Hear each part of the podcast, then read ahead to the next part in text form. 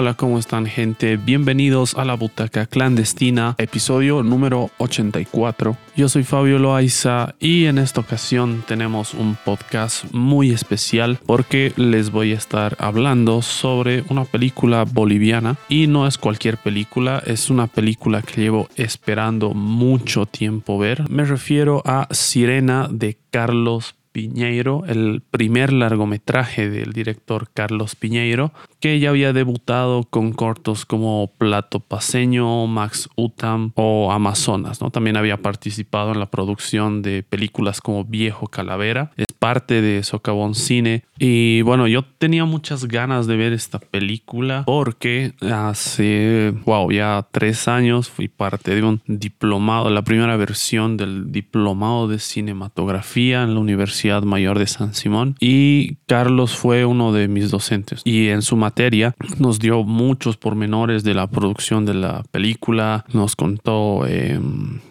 en qué, en qué se basaba la historia, que era una anécdota familiar y nos dio tantos detalles que yo estaba pero muy muy emocionado, no tenía el hype hasta el tope por ver esta película, pero ¿qué pasó? Que bueno, su estreno a nivel internacional, eh, le estrenaron en Mar del Plata, si no estoy mal, fue en 2019 y el estreno programado para Bolivia era a inicios del 2020, ¿no? Entonces justo cayó la pandemia, tuvo un estreno y difusión bastante accidentados y cuando la estaban proyectando en cines acá yo me acuerdo que estaba como la segunda ola de contagios y me dio mucho miedo, ¿no? Me dio mucho, a pesar de que tenía muchas ganas de, de ir, era todavía cuando cuando era, no sé, algo para, para asustarse esto de, del COVID, ¿no? Que todavía es, ¿no? Todavía es algo para tener cuidado, pero en aquel entonces era algo que hasta, hasta me ponía paranoico. Entonces no fui, eh, me entristeció mucho el no, no poder ver la película en todo este tiempo, pero gracias a un ciclo de cine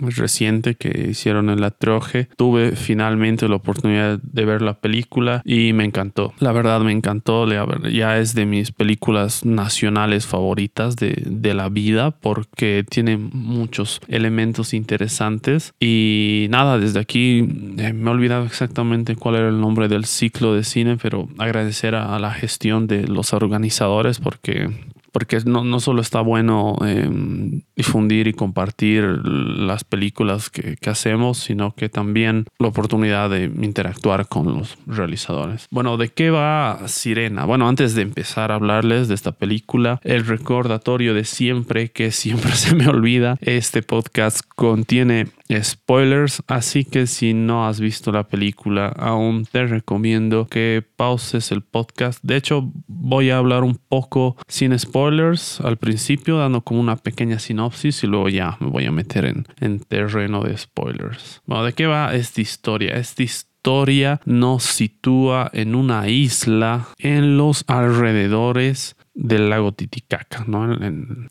Copacabana. Para empezar, la película está filmada en blanco y negro. Yo le he encontrado similitudes con The Lighthouse. No sé si ha habido una intención, no, no creo, porque ambas han salido el mismo año, casi por las mismas fechas, diría. Pero ¿por qué le encuentro una similitud con The Lighthouse? Porque tenemos personajes llegando a una isla y es una historia donde la isla se siente como un personaje más, ¿no? Por cómo está construido el sonido, la atmósfera y ese sentimiento de que estás atrapado dentro de... Eh, es, es, un recurso que a mí me encanta dentro de, del cine y de las series en general. Ubicarte en un lugar remoto o en un lugar en el que no tienes como conexión con el resto del mundo y que eso haga que los personajes naturalmente eh, se sientan atrapados, ¿no? Y esto ayude a, hacer que la historia avance en muchos casos. En The Lighthouse son dos personajes, en Sirena son cuatro y en The Lighthouse digamos que solo están estos dos personajes en, en el faro y nada más. Bueno, volviendo a Sirena. Sirena nos narra la historia de cuatro personajes, dos ingenieros, un policía y un comunario de, de, la zona, ¿no? Que es el que maneja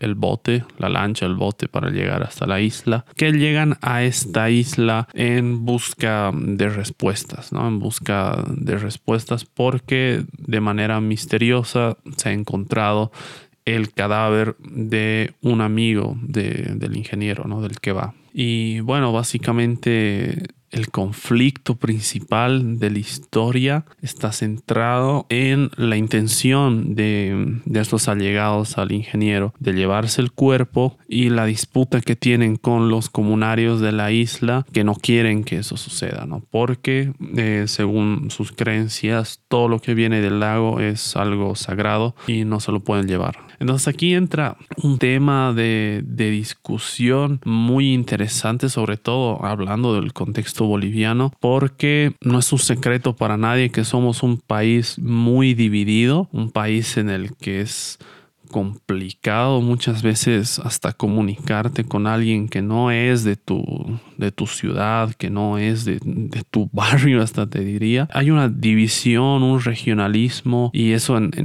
aumentado a ciertas creencias muy opuestas en, en todo el país. Hace que existan estos conflictos sociales y que a veces se escalen a un nivel en el que se pierde el control de absolutamente todo. Yo creo que la película retrata muy bien esta, esta disputa y como algo entre comillas, sencillo como recoger un cadáver, eh, se puede tornar una, una misión casi imposible. ¿no? Dentro de este tema también em, la barrera del lenguaje, o sea, ya dejando de un lado el tema del, del regionalismo y la división entre bolivianos, que es algo que yo la verdad nunca lo voy a entender. ¿no? La verdad, para mí deberíamos empezar a convivir de otra manera porque nos falta mucha empatía, ¿no? Nos falta mucha empatía, nos falta borrarnos, digamos, los preconceptos que no sé de, dónde vienen, de que somos todos distintos, ¿no? A mí me caga el regionalismo, perdón por expresarme así, pero de verdad me caga la gente que es regionalista y la gente que, que tiene aires de superioridad por ser de un departamento u otro, que colla de mierda, que camba de mierda, que esto, el otro, o sea, creo que somos de los pocos países donde nos tiramos mierda entre nosotros mismos, donde nos serruchamos el piso entre nosotros mismos y por eso no crecemos y por eso seguimos como seguimos y por eso nos gobierna quien nos gobierna porque estamos completamente divididos y eso se nota cada vez que estalla algún conflicto social, ¿no? Pero bueno, dejando de lado todo esto que, que digo, que bueno, es necesario también reflexionar sobre eso, la barrera del, del lenguaje acá también está bien retratada de una manera muy realista, ¿no? Porque los em, tres de los personajes que llegan hablan español y en la isla hablan aymara, ¿no? Entonces la barrera del lenguaje que a todos nos ha pasado alguna vez, ¿no? Que te vas al campo y, hablan aymara o hablan quechua y sientes que estás en otro país, en otro planeta, ¿no? Y, es, rarísimo, ¿no? Porque dices, de repente sigo dentro de, mi país y la reacción de la gente también, ¿no? Me ha parecido divertido, así como, como se cagan de risa, ¿no? Los comunarios, así de, de lo que el policía no entiende, de Aymara, así como se ríen de las pocas palabras que aprende, dice. Y, está divertido, o sea, es como de nuevo un relevo cómico dentro de, de, un, de una reflexión que es, que es totalmente seria y totalmente necesaria, ¿no? A ver, cosas que, que destaco mucho de esta película y por qué me ha gustado tanto. La construcción sonora es increíble, ¿no? Atmósfera, como les digo, es alucinante. Desde los primeros planos que están grabados bajo el agua quisiera saber cómo, cómo han grabado esos planos porque visualmente son muy alucinantes y cómo ahí escuchas sonidos y cómo eso te va metiendo dentro de, de la película y lo que les decía antes, ¿no? Hacer que la isla sea un, personaje más, la isla tiene una presencia y también la capacidad de transmitir muchas cosas sin decir nada. Em, creo que los primeros 10, 15 minutos puede ser tranquilamente. No hay una sola línea de diálogo. hay planos y todo está narrado desde la música y el sonido. Y mm, eso es algo que solo se consigue cuando hay un, realizador con, con, mucho criterio detrás. Y también la dirección de fotografía, la dirección de fotografía que está a cargo de Marcelo Villegas, eh, me parece increíble, ¿no? Me parece increíble cómo están compuestas muchas. Hay tomas tomas aéreas que, que son alucinantes, ¿no? Cenitales desde arriba que tienen una composición increíble y la interacción entre los personajes también, ¿no? Lo que me ha gustado es que el, policía es un, inoperante total, como en la vida real, y es un poco el relevo cómico de la película, porque la película tiene un tono bastante, no diré un tono, una hora oscura, una hora como que de misterio, pero también como que hay algo ahí escondido, turbio, que no sabes qué es. Por ejemplo, cuando ya llegan al pueblo eh, los cuatro personajes y el policía se queda con los comunarios y después en, medio del camino se pierde uno de los ingenieros mientras el otro está con el, con el señor de las lanchas. En ese punto yo tenía la impresión de que cualquiera podía morir. ¿No? O sea, de que, o que era, digamos, parte del plan de, de los comunarios que al final eh, la mayoría muera y los puedan ofrecer eh, como sacrificio al, al agua, ¿no? al lago, sí, porque, porque bueno, este es, este es un tema muy polémico también, ¿no?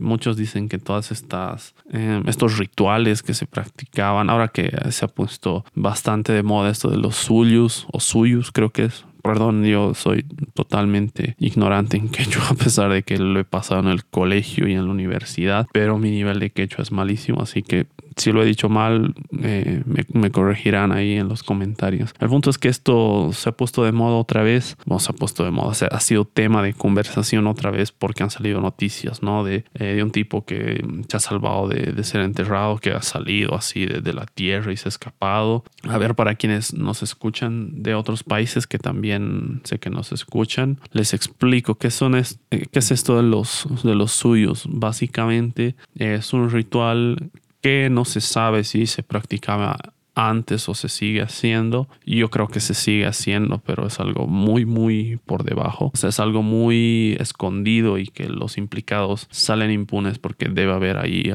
algo bien, bien turbio. Pero bueno, ¿en qué consiste esto? Este ritual es básicamente encuentran a personas en la calle, los emborrachan y los llevan a las construcciones y los entierran con los cimientos de la construcción porque se tiene la creencia de que esto hace que esa construcción nunca jamás se caiga, ¿no? que sea sólida hasta, hasta el final de, de su vida. Pero bueno, vida de su periodo de, duración. Pero bueno, eso es más o menos. Y eh, con rituales de, del lago, yo no tenía ni idea si, si había cosas así o no. Entonces, durante un momento dije, uy, no, los van a matar a todos y los van a ofrecer como sacrificio al lago, ¿no? Y se están haciendo ahí a los chistosos, pero por eso lo están emborrachando, porque lo emborrachan al, al policía, ¿no? Lo emborrachan durísimo. Y y no, no, entonces tiene eso la, la película que durante la mayor parte del metraje no tienes claro qué, qué, va a pasar, no tienes claro quién es como el antagonista o quién es el héroe, porque, porque todos los personajes tienen matices, ¿no? Eh, de hecho, uno de los ingenieros que va al final, el, el, el, policía revela, ¿no? Que es uno de los principales sospechosos de, de la muerte del, del, cadáver que están recogiendo. Y uno de los planos finales que, que me parece, bueno, secuencias finales que me parece increíble, que viene a reforzar esa idea, es el, cadáver así envuelto, siendo transportado en el, en el, barco, la lancha, y este personaje mirándolo con una expresión como de me he salido con la mía, o no sé qué va a pasar cuando pisemos tierra, me restarán o no, pero es algo que no se dice, ¿no? Es algo que no se dice y que tú te lo puedes plantear. Y como sí, en algún momento te puedes plantear eso, como lo de los comunarios, que yo digamos que los he juzgado mal y no porque sean eh, comunarios ni nada, sino porque para mucha gente de, de, estas comunidades que son alejadas, que tienen sus creencias muy marcadas, em, esto de los rituales es muy sagrado, ¿no? Es, es, es, claro, es sagrado, ¿no? No lo puedes modificar, no lo puedes alterar, no puedes em, tratar de imponer nada. Y yo, claro, yo sé de algunos de estos rituales, de algunas de estas costumbres, pero es tan amplio, eh, son tantos pueblos originarios y tantas culturas y tantas tan tan tan diversa la, la cantidad de eh, étnica que tenemos en, en Bolivia que hay pues cientos de rituales, ¿no? Y cientos de creencias y cientos de, formas de proceder frente a las cosas. Entonces, por eso yo no sabía si yo me lo llegué a plantear, ¿no? Uy, y sí, y sí, estos comunarios practican sacrificios al lago, ahí yo decía, se van a morir todos, ¿no? Y por eso me gusta, porque, de nuevo, no hay un héroe definido, no hay un antagonista definido, está este debate de, de la división y, y, en el conversatorio post eh, proyección de esta película, el director dijo algo que me pareció súper interesante, que fue un poco como él había retratado esta como división y regionalismo y todo eso antes de que se produzca lo de lo de 2019, ¿no? Lo de noviembre, porque claro, la película se, se estrenó creo que días antes de que explote todo. Entonces, y que claro, para él le sorprendió porque según él eran cosas que estaban quedando de a poco en el pasado y se sorprendió al ver lo, vigente que está el discurso que, que, él plantea en la película. El blanco y negro tiene su razón de ser, eh, refuerza esta atmósfera de, incertidumbre, de, oscuridad y, me gusta cómo está manejado a nivel de personajes. También me gusta que él haya combinado un, reparto, un elenco de actores experimentados y de actores naturales, ¿no? El trabajar con actores naturales de por sí es, es un trabajo extenuante, realmente complejo y yo creo que tiene mucho mérito, ¿no? Y él, y él mismo decía que el haber tenido estos dos hace que la película tenga un balance y es verdad, la película se siente muy, muy equilibrada, muy balanceada, a pesar de que tiene una duración de una hora y, y quince más o menos, si no estoy mal, y en ningún momento se siente pesada en ningún momento, eh, te pones a mirar el celular ni nada porque te atrapa, te atrapa la intriga y es como que el, no mostrar, por ejemplo, cómo muere el ingeniero, cómo llega a la isla, quién es el asesino y, todo eso, a mí me parece genial. Porque cuando acaba la película, sigues como tratando de juntar ahí los, los cabos en, tu cabeza. Y eso es algo bueno, ¿no? Es el, es el tipo de cine que, a mí me gusta, que, te haga pensar, ¿no? No que te dé todo masticado y al salir es como que, ah, bueno, sí, ya está. Y, y te olvidas de la película. Yo, de hecho, quisiera verlo otra vez.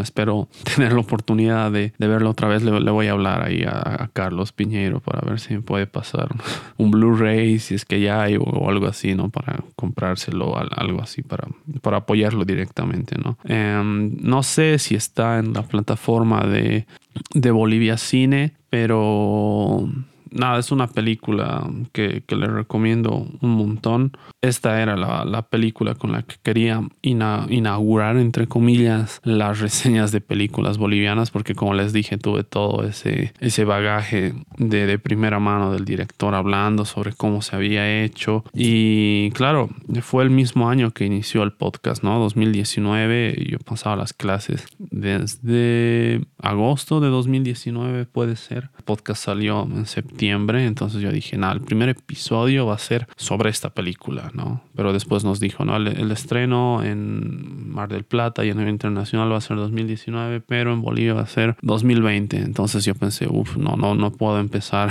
con una, con una peli boliviana entonces porque, porque voy a tener que esperar, ¿no? Y, y cuando empezaba a hacer el podcast yo quería hacerlo, sacarlo ya, porque, porque había estado mucho tiempo en mi cabeza el proyecto y, y quería hacerlo realmente, ¿no? Entonces por eso finalmente hice Joker. Después cada vez que quería hacer una reseña de una peli boliviana, cada vez pasaba algo, había como una maldición, de verdad era sorprendente. Eh, se, se jodía el micrófono, se perdía el archivo o lo que sea. De hecho, rompimos la maldición haciendo el podcast del Gran Movimiento, que también, ¿no? Estaba ahí, estaba ahí presente la maldición porque solo se grabó. Em, lo hice con, con Ani, que ya la conocen si, si siguen el podcast se grabó mi parte y, su parte no se grabó. ¿no? Tuvo que ella volver a, hacer su parte para que pueda salir el podcast, porque si no se seguía la maldición. Entonces ya, eso ya, ya está superado. Y a partir de ahora voy a procurar hacer más reseñas de películas bolivianas. Esta es apenas la segunda, lo sé. sé que apenas es la segunda, pero no, no se preocupen, de repente me, me vuelvo loco y, saco ahí un, un, especial de cine boliviano reseñando 50 o 20 películas y ya, no, estaría, estaría bueno hacer un especial, ¿no? Pónganlo ahí en, en los comentarios si se les gustaría la idea de hacer un, un especial de cine boliviano. Em, podría ser para el mes que ya pasado, es en marzo creo ya pasó, pero bueno, podríamos hacerlo el siguiente año. O ni, ni tanto pensando en, la fecha, ¿no? Hacerlo un momento que, que se dé la, la, oportunidad y claro, compartirlos en, en, la semana del cine boliviano. Que sí, tenemos muchas películas, muchas historias increíbles de todas las de todas las épocas de todos los géneros em, y yo tengo hasta hasta así mi, mi top de, de, películas y esta ha entrado así pero de cabeza no de, de, lleno así ni siquiera top 10 yo top 3 diría esta película porque porque me ha encantado y, y, no tiene tanto que ver con que haya conocido al director y me haya caído increíble. Es un, es un tipazo el Carlos. Los que lo conocen pueden dar fe de esto pero más allá de todo eso es, es, fácil reconocer una gran película cuando la ves, ¿no? Yo hubiera querido ver esta película en un cine, porque a pesar de que en este ciclo lo hemos visto en una pantalla grande, yo creo que ver esta película en una pantalla pero así gigante es otra experiencia totalmente, ¿no? Por, por, lo que les decía, cómo está compuesta la fotografía, el diseño sonoro que, que lo ha hecho Kiro Russo, que es alucinante, igual, ¿no? Este estilo de, construir atmósferas que tiene muy marcado los eh, al menos en las películas de Socavón Cine. Y bueno la verdad es una gran película. De nuevo se la recomiendo que la vean. Si todo sale bien va a haber un, una sorpresa relacionada a esta película muy pronto en el canal. Así que nada este fue el podcast dedicado a Sirena. Gracias por escucharme. Yo soy Fabio y nos estaremos encontrando en un próximo podcast. Chao.